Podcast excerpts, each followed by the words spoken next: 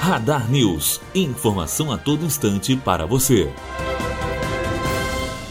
O presidente do PSL e um dos principais coordenadores da candidatura de Bolsonaro, Gustavo Bebiano, disse na noite de ontem, dia 28, que o objetivo é iniciar a transição de governo o quanto antes, inclusive com a ida do presidente eleito Jair Bolsonaro a Brasília assim que possível um dos telefonemas de felicitações que Bolsonaro recebeu neste domingo foi do presidente Michel Temer, que disse que a transição começa hoje na capital federal.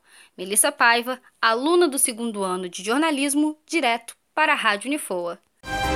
Radar News. Informação a todo instante para você.